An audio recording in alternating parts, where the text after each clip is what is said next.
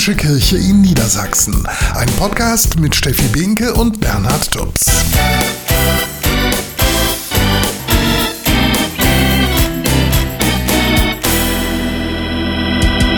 Herzlich willkommen zu unserem Podcast Mitten im Leben, die katholische Kirche in Niedersachsen. Armut macht krank und Krankheit macht arm. Das sagt die Caritas in Niedersachsen. Auch Studien belegen das. Wer weniger Geld hat, leidet häufiger an Herz-Kreislauf-Erkrankungen, an Depressionen und auch an Rückenschmerzen, bedingt durch Stress, das sagt Antje Braun, Armutsexpertin der Caritas im Bistum Hildesheim. Menschen in Armutslagen leben teilweise ständig im Stress aufgrund von finanziellen Sorgen, Zukunftsängsten, beengten Wohnverhältnissen in Familien, die alle dafür sorgen, dass diese Menschen nie zur Ruhe kommen. Arme Männer sterben im Schnitt neun Jahre früher als Wohlhabende.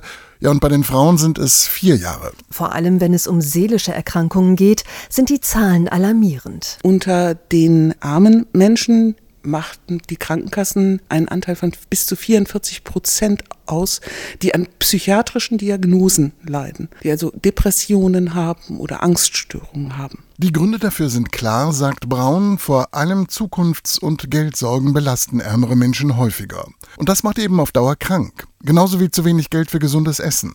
Denn Menschen, die Bürgergeld bekommen, haben für Essen und Getränke nur 170 Euro im Monat zur Verfügung. Für 5,80 Euro am Tag kann kein Mensch drei Mahlzeiten in hoher oder guter Qualität zu sich nehmen. Die Menschen sind fast darauf angewiesen, ungesunde, aber stark sättigende Produkte zu kaufen. Und in vielen Familien gibt es zum Ende des Monats oft nur noch Nudeln mit Ketchup. Das fördert Übergewicht und das wiederum Diabetes oder Herz-Kreislauf-Erkrankungen. Ein Teufelskreis. Helfen könnte zum Beispiel ein Aufenthalt in einer Kurklinik. Die Caritas hat deshalb eigene Kurberatungsstellen in ganz Niedersachsen und ermuntert vor allem Eltern mit wenig Geld herzukommen. Die kann man unterstützen, einen Antrag zu stellen, die, die, kann man unterstützen, dass sie die richtige Klinik für sich selbst finden und denen kann man auch mit Vorbereitung auf die Kur und Nachbereitung der Kur helfen, den Erfolg, den die Klinik bringt, zu stabilisieren. Die beste Möglichkeit, die Gesundheit zu stärken, ist aber den Menschen die Möglichkeit zu geben, dass sie sich in die Gesellschaft einbringen können und das möglichst ihren Talenten entsprechend, sagt Braun. Was hilft, ist Arbeit. Und bei den Menschen, die nicht mehr in der Lage sind zu arbeiten, da würde helfen, wenn sie in anderen Formen an der Gesellschaft teilhaben könnten. Allein in der Wohnung zu sitzen, macht krank.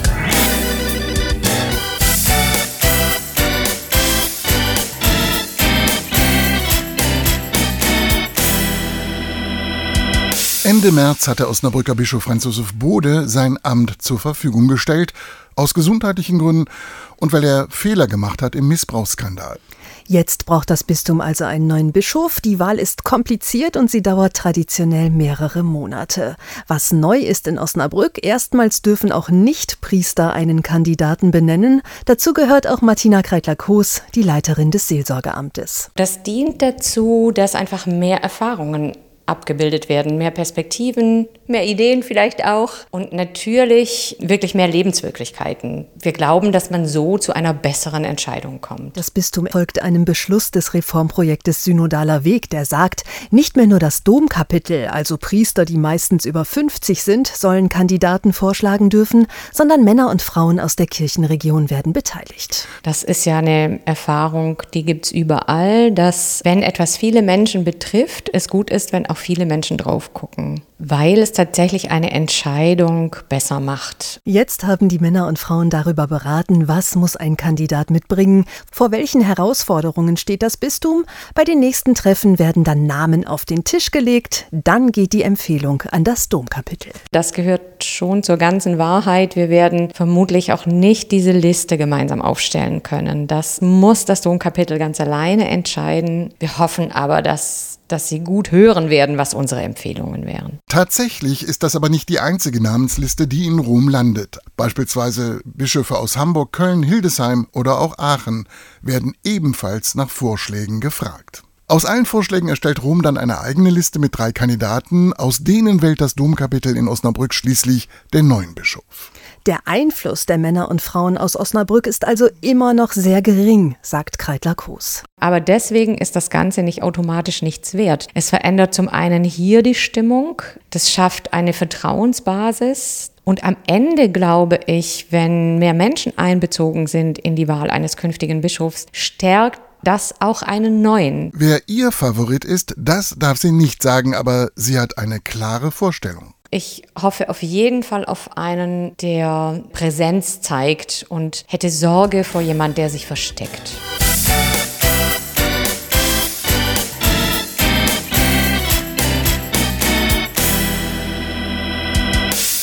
In einer WG leben, das probieren wohl die meisten Studierenden irgendwann mal aus. Für eine ganz besondere WG haben sich in Göttingen jetzt sechs junge Männer und Frauen entschieden. Sie leben in einer christlichen WG, gegründet von den Jesuiten in der Stadt. Mir gefällt besonders gut das Zusammenleben mit Menschen, die alle ähnlich auf der Suche sind nach, nach Spiritualität, nach Gemeinschaft, aber eben auch, dass es eine ganz normale WG ist, insofern, dass wir eben unsere normalen Leben führen und jeder so sein Ding macht. Das ist ein ganz normales WG-Leben aber mit so ein bisschen mehr. Und der Zusammenhalt einfach so eng ist, dass man einfach jetzt schon eine Gruppe von Freunden hat, die zusammenleben. Und deswegen kann ich das dringend weiterempfehlen. In bester Lage in der Fußgängerzone leben nun sechs Studierende zusammen, Männer und Frauen, katholisch, evangelisch und freikirchlich.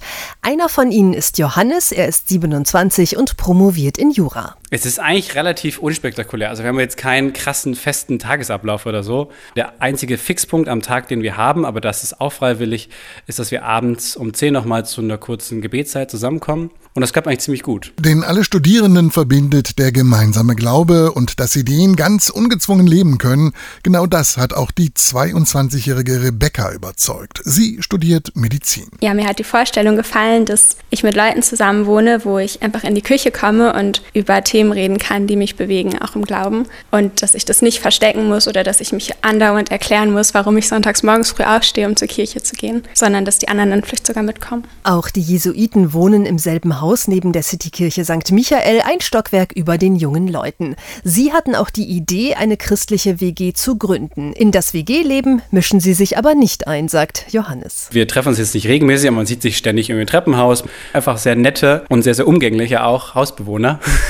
genau, einfach sehr nette Nachbarn, mit denen man dann schon vielleicht noch ein bisschen intensiveren Kontakt hat. Eigentlich hatten die Jesuiten geplant, dass die Studierenden das Leben in der christlichen WG jeweils für zwei Semester ausprobieren können. Doch mittlerweile sind die jungen Männer und Frauen so sehr zu einer Gemeinschaft zusammengewachsen, dass sie am liebsten nicht so schnell wieder ausziehen wollen, sagt Celine. Sie ist 24 und studiert evangelische Theologie. Ich glaube, dass wir alle, obwohl wir so unterschiedlich sind, eine sehr tolle Gemeinschaft geworden sind und auch gute Freunde. Und ich sehr froh bin, dass wir so zusammengewürfelt worden, worden sind, weil es Menschen sind, die ich sonst äh, nie kennengelernt hätte. Und da bin ich sehr dankbar für.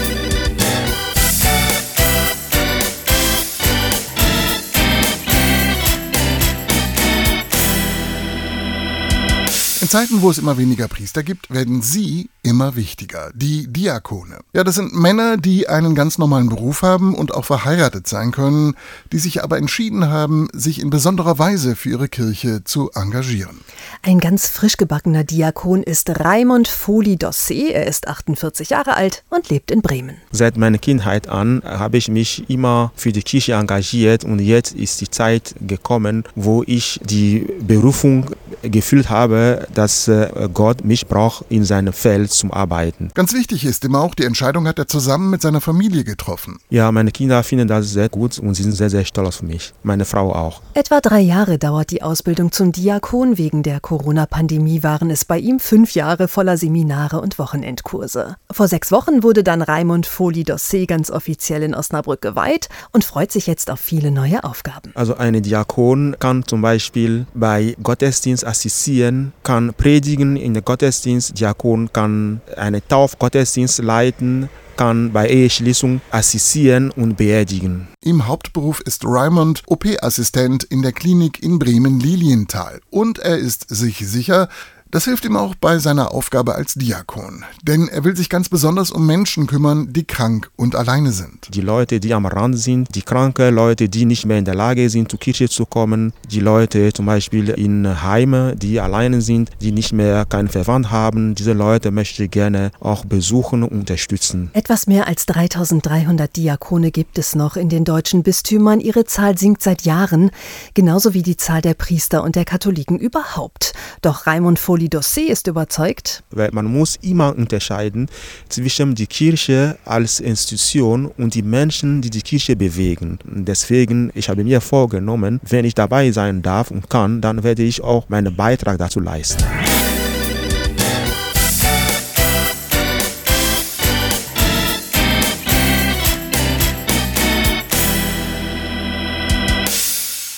Ökologische Nachhaltigkeit, die fordert auch die Kirche. Denn wenn es darum geht, den Klimawandel zu bekämpfen, muss jeder mit gutem Beispiel vorangehen. Das sagt der Hildesheimer Bischof Heiner Wilmer. Konkret heißt das, jeder muss sich fragen, wie heize ich mein Haus, was esse ich, wie viel gebe ich aus, für welchen Typ an Kleidung, sind die Produkte, die ich kaufe, gerecht hergestellt, ist Kinderarbeit beteiligt, sind Menschen versklavt worden? Oder sind die Produkte gerecht hergestellt worden und fair. Klimaschutz fängt bei jedem Einzelnen an, das sagt der Hildesheimer Bischof Heiner Wilmer.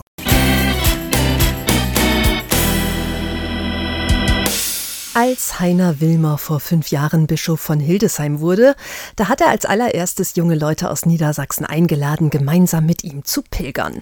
Und das hat ihm offensichtlich so gut gefallen, dass er sich in diesem Sommer wieder mit ihnen auf Pilgertour begeben hat. Vor zwei Wochen ging es auf ein Segelboot bei Bremerhaven, gestern zu Fuß und rund um Göttingen und heute steigt eine weitere Gruppe aufs Fahrrad und radelt rund um Hildesheim. Ein weiterer Termin steht noch im September an. Für alle, die Lust haben, dann geht's bei Braunschweig ins Paddelboot. Mehr Infos findet ihr auch im Netz. Jugendbistum-hildesheim.de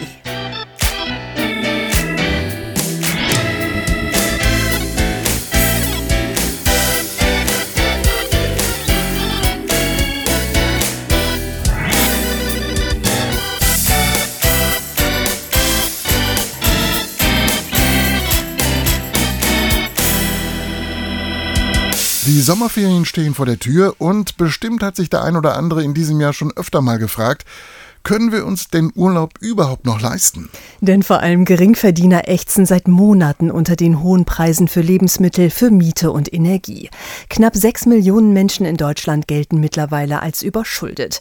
Viele jedoch suchen sich erst dann Hilfe bei einer Schuldnerberatungsstelle, wenn das Kind schon in den Brunnen gefallen ist. Alle, die Probleme mit ihrem Geld haben, sollten keine Angst haben, in eine Beratungsstelle zu gehen. Das sagt Kerstin Suthold von der Caritas in Hildesheim. Je länger man wartet, umso mehr Zinsen und Kosten kommen kommen auf die Forderungen drauf. Ich sage zum Beispiel zu meinen Klienten immer, schön, dass sie da sind, dass sie diesen Schritt gewagt haben und geschafft haben. Und hier wird niemand verurteilt, egal aus welchen Gründen diese Schulden entstanden sind. Die Beratung dort ist übrigens kostenlos.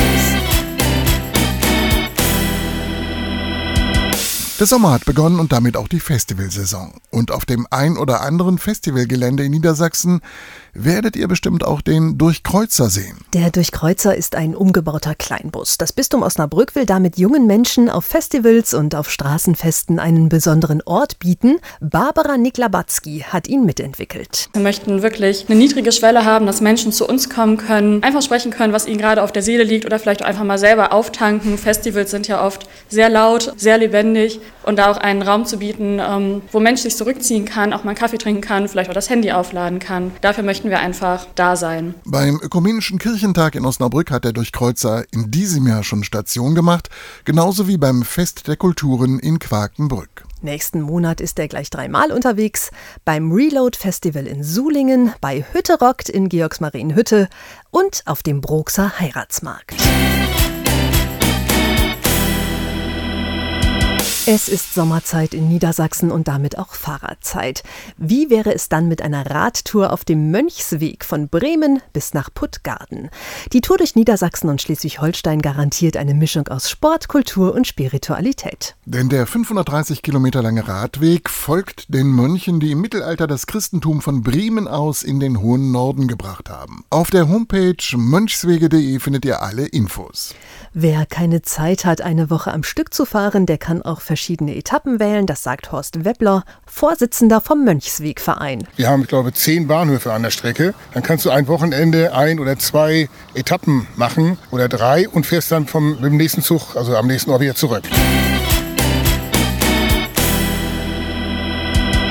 Das Bistum Osnabrück hat zum ersten Mal eine Dombaumeisterin. Sie heißt Sarah Pullmann, ist 48 Jahre alt und Architektin und dass sie die erste Frau ist, die diese Aufgabe übernimmt, ist für sie gar nicht so bemerkenswert. Bei meiner täglichen Arbeit spielt es auch eigentlich keine Rolle. Von daher denke ich, ist es auch nicht so etwas Besonderes. Besonders dagegen ist ihre Aufgabe. Als Dombaumeisterin ist sie nun für die wichtigste Kirche des Bistums verantwortlich, von der kleinsten Reparatur bis zur großen Renovierung. Sie sagt, da geht es ihr eigentlich nicht anders als allen Hausbesitzern. Man muss ein Auge drauf haben, dass das Dach dicht ist, dass keine Feuchtigkeit reinkommt, die Beleuchtung Beleuchtung ist ein Thema, wobei sie hier nicht einfach LED-Leuchten kaufen kann. Das ist bei einer Beleuchtung im Dom natürlich nicht ganz so einfach. Äh, da sind spezielle Beleuchtungskörper, es gibt eine Lichtsteuerung und all die Dinge muss man aufeinander abstimmen. Sarah Pullmann ist sich sicher, die Arbeit wird ihr nicht ausgehen, denn am Dom gibt es ja immer was zu bauen. Und nicht nur das. Die Architektin ist zugleich auch Diözesanbaumeisterin und damit Ansprechpartnerin für alle Gemeinden, die Umbauten und Neubauten Neubauten planen oder die ihre Gebäude nachhaltig umrüsten wollen. Sie sagt, das ist auf Dauer die wichtigste Aufgabe. Das sind Themen, die uns tagtäglich eigentlich beschäftigen mittlerweile. Und Kirchen sind natürlich energetisch jetzt nicht die einfachsten Gebäude, aber wir werden in der weiteren Entwicklung äh, tatsächlich schauen müssen, welche Gebäude können wir da ertüchtigen und welche eher nicht. Genau. Die Architektin wird mit ihrem Team ganz pragmatisch eine Aufgabe nach der anderen angehen, damit so viele Kirchen wie möglich eine Zukunft haben, denn die sind für Sarah Pohlmann etwas ganz Besonderes. Kirchen sind auch immer äh, städtebauliche Leuchttürme, kann man sagen. Also in jedem Ortsbild äh, sind sie das prägende Bauwerk eigentlich und sie für dieses Ortsbild zu erhalten und weiterzuentwickeln, das ist eigentlich das Spannende an der Aufgabe.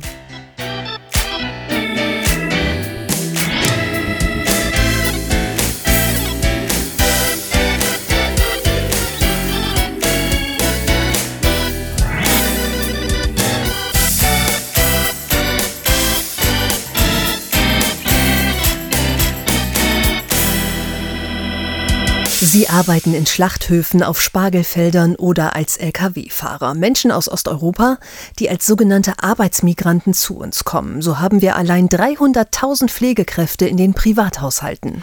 Zwar können die Arbeiterinnen und Arbeiter so ihre Familien zu Hause finanziell unterstützen, die Situation schafft aber neue Probleme. Das sagt der Hildesheimer Bischof Heiner Wilmer. Diese Menschen, vornehmlich Frauen, leben ja nicht zölibatär, sondern sie haben zu Hause Familie, sie haben zu Hause Kinder. Wir sprechen inzwischen von sogenannten Euroweisen, also von Kindern in Osteuropa, die ohne Mama aufwachsen, weil deren Mütter bei uns sich um andere und auch vor allem älter gewordene Menschen kümmern. In Moldawien ist das Problem besonders groß, sagt der Journalist Simeon Ziochina. Weil es im Land kaum Industrie gibt, sind schon zwei Millionen Menschen ins Ausland gegangen gegangen. Wir haben heute keine Profi. Die unsere Profi gehen nach Europa und ich glaube, Migration, das ist unsere Tragödie. Eine Tragödie vor allem für die Kinder, die ihre Eltern viele Monate im Jahr gar nicht sehen. Die Caritas hat deshalb Betreuungszentren eingerichtet, das sagt Elena Zubati. Sie leitet das Traumhaus.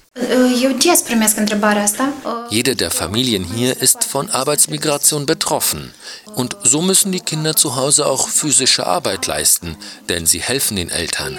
Unser Zentrum bietet den Kindern eine Chance, ihre Fähigkeiten auszuprobieren. Den Kindern helfen, das ist das eine. Auf der anderen Seite versucht die Caritas aber auch mehr Arbeitsplätze zu schaffen, damit die Menschen im Land bleiben. Das sagt Edward Lukazi, Caritas-Chef in Moldawien. Wir sind eine kleine Kirche hier in Moldawien, aber die Jobs, die wir schaffen, sind nicht wenige. Uns ist das Thema wichtig, wie wir gute Fachkräfte und Menschen fördern und ausbilden und sie hier in Moldawien und für Moldawien im Land halten. In Moldova, for Moldova. Damit das klappt, hilft von Deutschland aus auch das katholische Osteuropa-Hilfswerk Renovabis. Welche Projekte Renovabis im Einzelnen unterstützt, das könnt ihr auf der Homepage des Hilfswerks genau nachlesen. Viele kennen ihn aus der Fernsehserie Der Kommissar und das Meer, den Schauspieler Walter Sittler. Als Filmproduzent hat er gemeinsam mit seiner Frau Sigrid Klausmann eine beeindruckende Filmdokumentation veröffentlicht. Darin porträtiert die Regisseurin Kinder aus aller Welt. 199 kleine Helden, das ist der Titel der Dokumentation, die Kindern aus aller Welt eine Stimme und ein Gesicht gibt. In kurzen Filmporträts erzählen Schulkinder aus aller Welt von ihren Träumen und Hoffnungen. Immer öfter setzen Lehrer diese Dokumentation auch im Schulunterricht ein, mit dem Ziel, dass die Kinder der Welt sich kennenlernen und so Ängste und Vorurteile gar nicht erst aufkommen. Das sagt Walter Sittler. Was auch Lehrer uns bestätigen, die lernen diese Kinder kennen weil kein Erwachsener quatscht dazwischen, sondern nur die Kinder reden und sie sind mhm. niemand verpflichtet. Sie sagen das, was, sie, was ihnen im Kopf ist. Und wer redet schon mit Kindern zwei Stunden? Das ist schade, dass man das nicht tut, weil die sagen Sachen, wo man sagt, warum machen wir das eigentlich nicht? Kinder sind die Zukunft aller Gesellschaften dieser Welt und ihr Reichtum. Sie sind einzigartig und unersetzlich. Wir möchten gerne, dass die Kinder in den verschiedenen Ländern, wo die Filme gezeigt werden, ein größeres Bild bekommen von der Welt, damit man nicht erzählen kann, äh, alle Russen sind blöd. Ziel ist es, Kinder aus den 199 Ländern der Erde in einem jeweils zehnminütigen Film vorzustellen, erklärt Regisseurin Sigrid Klausmann-Sittler. Viele Filme sind schon fertig. Sie zeigen Mädchen und Jungen auf ihrem Schulweg, die von ihren Wünschen, Ängsten, Hoffnungen und Träumen erzählen. Im Grunde wünschen die sich alle dasselbe. Ein Leben in Sicherheit, ohne Terror, ohne Krieg und eine Perspektive für die Zukunft zu haben, das ist das Zweite. Und das Dritte natürlich auch, dass sie das, was sie in sich haben, ihre Talente und Fähigkeiten, dass sie die entwickeln und entfalten dürfen. Die Kurzfilme zeigen die Welt aus Sicht der Kinder mit schönen, kunstvollen Bildern, die an keiner Stelle Mitleid erwecken. In unseren Filmen geht es nicht um Mitleid, es geht um Empathie. Und die Kinder, mit denen wir filmen, egal wie ihr Leben ist. Sie wollen nicht unter diesem Aspekt angeschaut werden. Und so hat das Filmprojekt auch nicht den Anspruch, die Welt zu retten, sagt Walter Sittler. Wir können mit der Kunst nicht die Welt verändern. Das müssen die Leute, die das sehen, schon machen. Das können wir nicht. Wir können nur versuchen, die Menschen zu bewegen in, in sich. Und manche werden bewegt, manche nicht.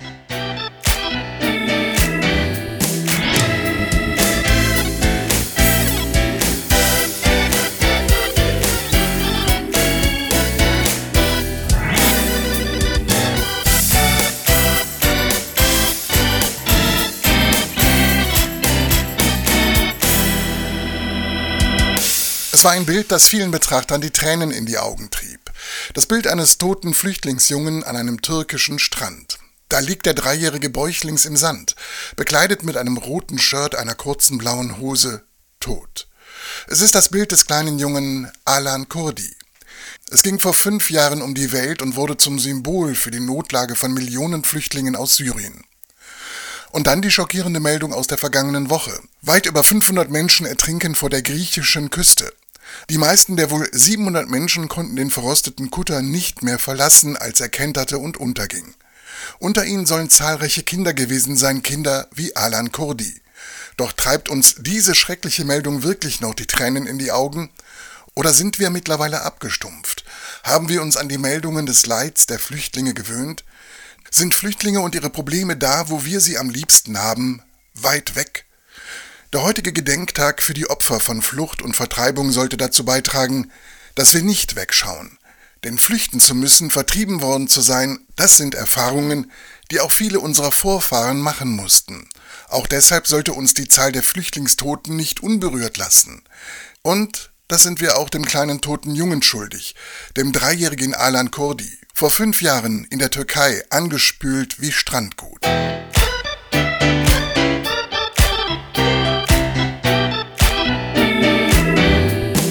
Und das war unser Podcast. Wir sagen Danke fürs Zuhören und freuen uns schon auf das nächste Mal.